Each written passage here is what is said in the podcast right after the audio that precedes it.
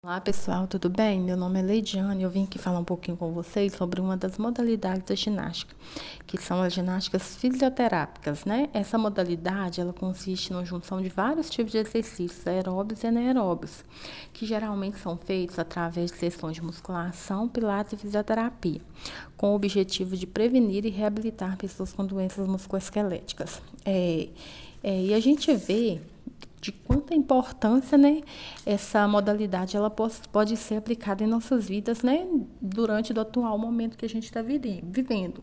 Pois com a pandemia, muita gente se viu obrigada a cumprir expediente no próprio lar, sem ter o aparato necessário para isso.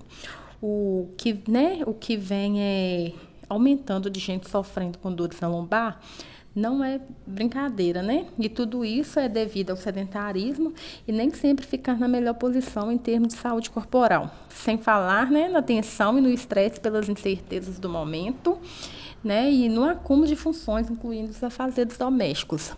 Então, nesse contexto, a gente vê né, que as ginásticas fisioterápicas é, elas vão né, entrar como uma das alternativas na melhora da postura e, ao mesmo tempo, evitando danos futuros, né? melhorando as dores causadas, que atrapalham não só né, no momento, mas que, se não tratadas de maneira correta, é, vão né, ficar uma coisa para o decorrer da vida, né?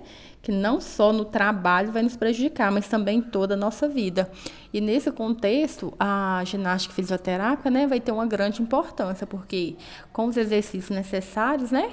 Feito através das sessões, a gente pode estar resgatando né, uma melhora e tendo uma melhor qualidade de vida, mesmo trabalhando dentro do nosso lar.